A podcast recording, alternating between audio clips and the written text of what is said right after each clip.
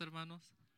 Ah, pues primeramente yo le quiero dar muchas gracias a Dios por ah, su misericordia, por su amor, por darme la oportunidad a primera vez de hablar de su palabra. Ah, gracias a nuestro hermano Sergio Jr. por considerarme y darme esta oportunidad. ahorita cuando dijo, gracias a Dios que nació, conviene el bebé, su sobrino, me acordé, así me vino, miré un documental de un país que fue dividido por la guerra y como hubo un programa después de 30 años donde se reunieron más de 800 familias que habían sido separadas y me conmoví mucho porque muchos testimonios, mamás encontrando a sus hijos, hermanos y hermanas, y me pongo a pensar, qué tan bueno es um, el Señor que nosotros tenemos nuestros familiares aquí. A lo mejor no estemos de acuerdo en 100% en muchas cosas o a veces nos peleamos, pero gracias a Dios tenemos nuestros familiares, tenemos nuestros amigos, no estamos separados por una guerra, una de eso, y eso es una bendición muy grande del Señor. Amén.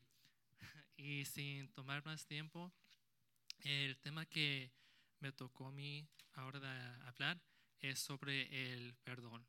Y pues si leemos la Biblia hay muchísimas y muchísimas historias en las que podemos aprender algo del perdón desde Génesis hasta Apocalipsis. Ah, pero la mayoría de las formas en que se expresa el perdón ya es por el perdón de Dios hacia nosotros o nosotros perdonar a los demás. Y una historia que yo creo que enseña bien ambas es la historia de Jonás. Si podemos abrir nuestras Biblias en Jonás capítulo 3, versículo 5. Y mientras están ahí, nada más para recapacitar un poco, todos sabemos la historia de cómo Dios había dicho a Jonás que fuera a la ciudad de Nínive para decirle que iban a ser destruidas.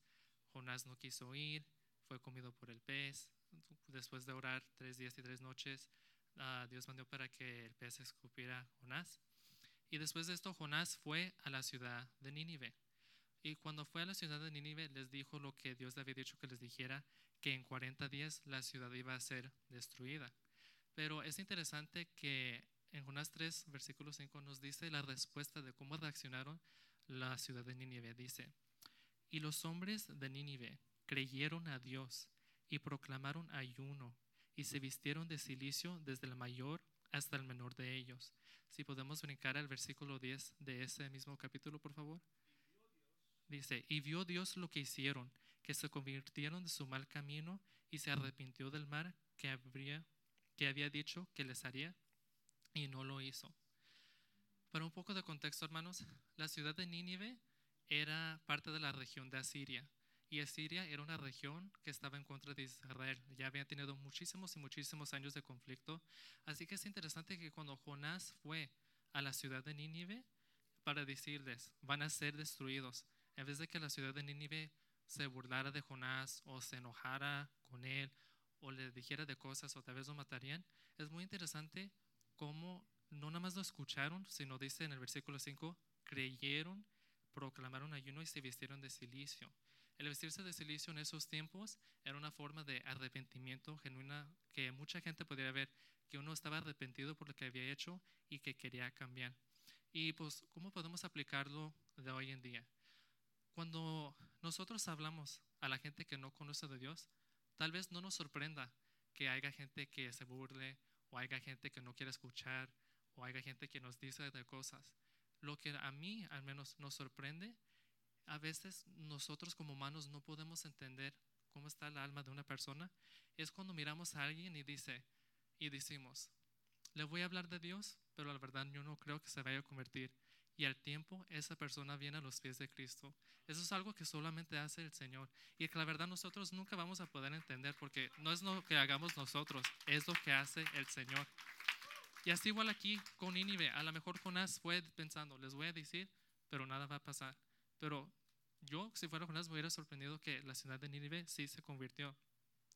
Pero también dice que no nada más, algo importante aquí es de que dice cuando creyeron y proclamaron ayuno no es suficiente solamente escuchar y creer, porque hay muchas personas, si vamos afuera, podemos decir, ¿tú crees en Dios?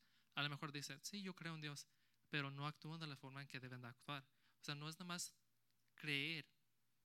Y luego, más aparte de eso, dice, cuando se vistieron de silicio, es una, era una forma de arrepentimiento en aquellos entonces, pero a lo mejor hoy en día no es suficiente decir o sentirnos, me siento mal por lo que había hecho, porque yo me puedo sentir mal ahorita por lo que hice, pero si lo sigo haciendo y haciendo y haciendo, ¿de qué sirvió que me hubiera sentido mal?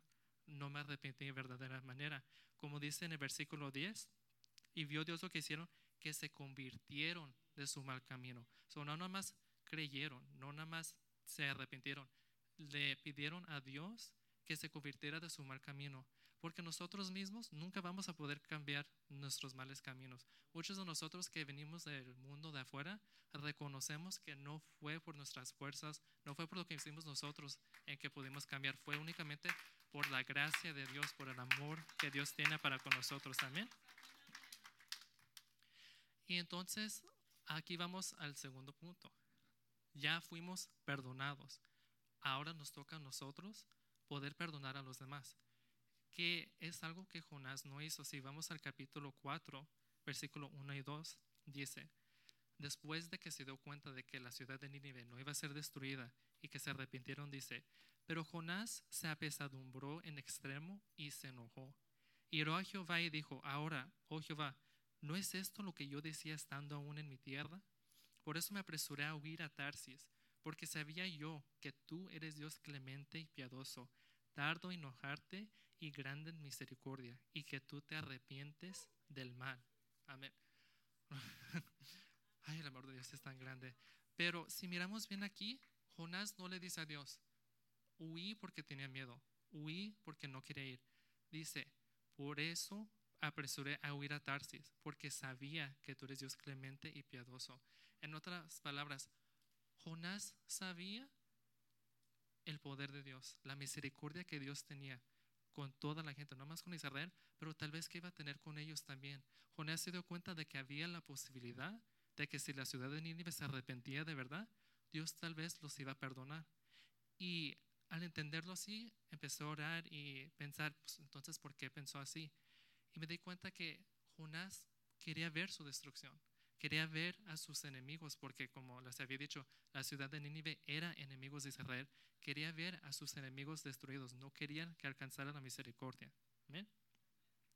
Y a veces tal vez así somos nosotros en la manera de que, aún estando en la iglesia, cuando miramos a alguien que nos ha dañado en el pasado, cuando miramos a alguien que nos sirvió por mucho tiempo, cuando lo vemos que vienen a los pies del Señor, a veces a lo mejor en nuestros corazones, en nuestras mentes podemos decir, ¿cómo es que ellos pueden alcanzar misericordia?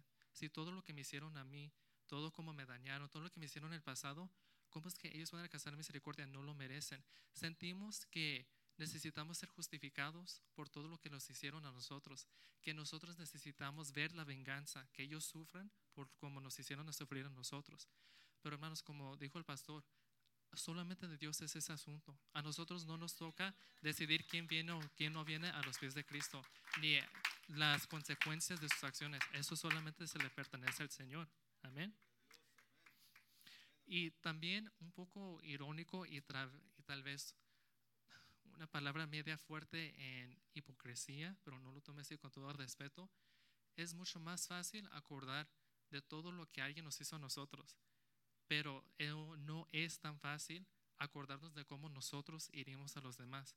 Y mucho más porque muchas veces, a lo mejor yo, por ejemplo, tomando a la hermana Fetancio, yo le puedo decir algo que a lo mejor yo pienso que yo lo estoy haciendo bien, pero fue ofendida, ¿verdad? Y yo nunca lo voy a hacer menos que ella me diga. Amén. Entonces, no hay que pensar que solamente porque estamos bajo la cobertura del Señor, porque conocemos del Señor, es que nos debemos sentirnos más mayores a la gente que no conoce del Señor, porque cada uno de nosotros fuimos alguien que no conocía del Señor, fuimos alguien que tuvo que ser perdonado por el Señor Jesucristo. Amén. Y eso no nada más se extiende a las personas buenas, se puede decir, sino si se extendiera solamente a las personas buenas, pues nadie estuviera salvo, porque bueno no hay ninguno, sino solo el Señor Jesucristo. Amén.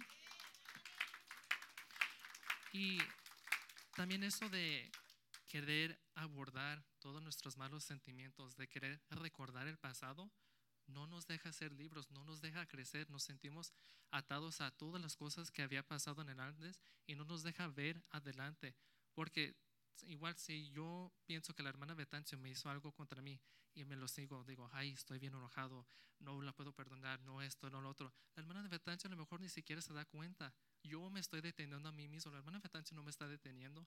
Yo tengo que aprender a perdonar a otros y que ellos también me perdonen a mí. Por eso también, si podemos brincar a Efesios capítulo 4, versículo 31 y 32, dice, quítense de vosotros toda amargura, enojo, ira, gritería y maldicencia y toda malicia. Antes sed benignos unos con otros, misericordiosos, perdonándonos unos a otros, como Dios también os perdonó a vosotros en Cristo. Hermanos, esos sentimientos que tenemos, esas maquinaciones que tenemos de querer decirle mal a alguien, más porque nos hicieron mal a nosotros primero, solamente lo puede cambiar el Señor Jesucristo. Con tan, con tan más que queramos, con tan más que busquemos en otros lugares, Dios es el único que nos puede quitar de todo eso para porque es su amor que nos cubrió a todos nosotros y es ese amor que nos sana a cada uno de nosotros. Amén. Para terminar, les quiero dejar un poco de matemática.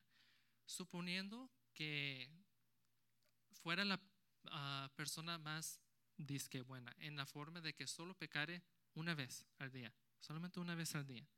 Y hay que guardar mi niñez y decir que desde la edad de 12 años hasta este día de hoy, solamente he pecado una vez al día. En todo ese tiempo que he vivido, al menos para mí serían nueve años, hubiera cometido 3.377 pecados. A la edad de 30 años, 6.570. A la edad de 40, 10.220. Eso solamente si peco una vez al día. Pero si le preguntara a alguien, ¿cuántas veces has pecado hoy? No creo que nadie me podría responder porque hasta aún en nuestra mente, como nos sentimos, pecamos también.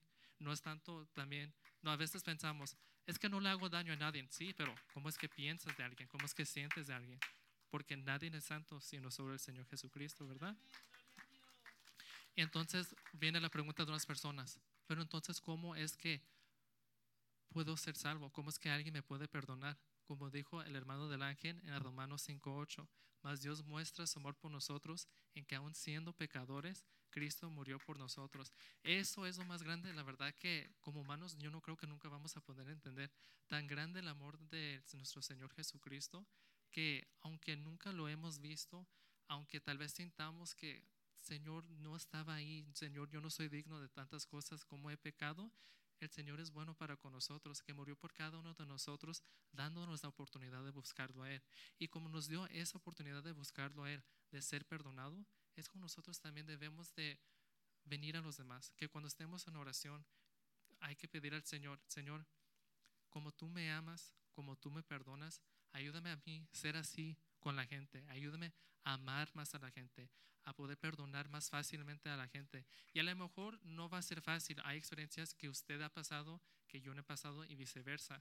Y a lo mejor dice, no, pero me hirieron demasiado tiempo. Pues hermanos, lo que les tengo que decir es que esas heridas, eso todo del pasado, lo que está pasando en el presente, solamente el Señor Jesucristo es la que va a poder sanar. Nadie más de ninguna otra manera, solamente Él. Así que hoy les pido que si tienen algo contra alguien, o si en su corazón siente que alguien los ha ofendido de manera en que todavía sienten una cosa u otra, hay que dejárselo al Señor. Hay que pedir al Señor que nos ayude a poder perdonar libremente y amar libremente. Amén. Amén. Que Dios los bendiga.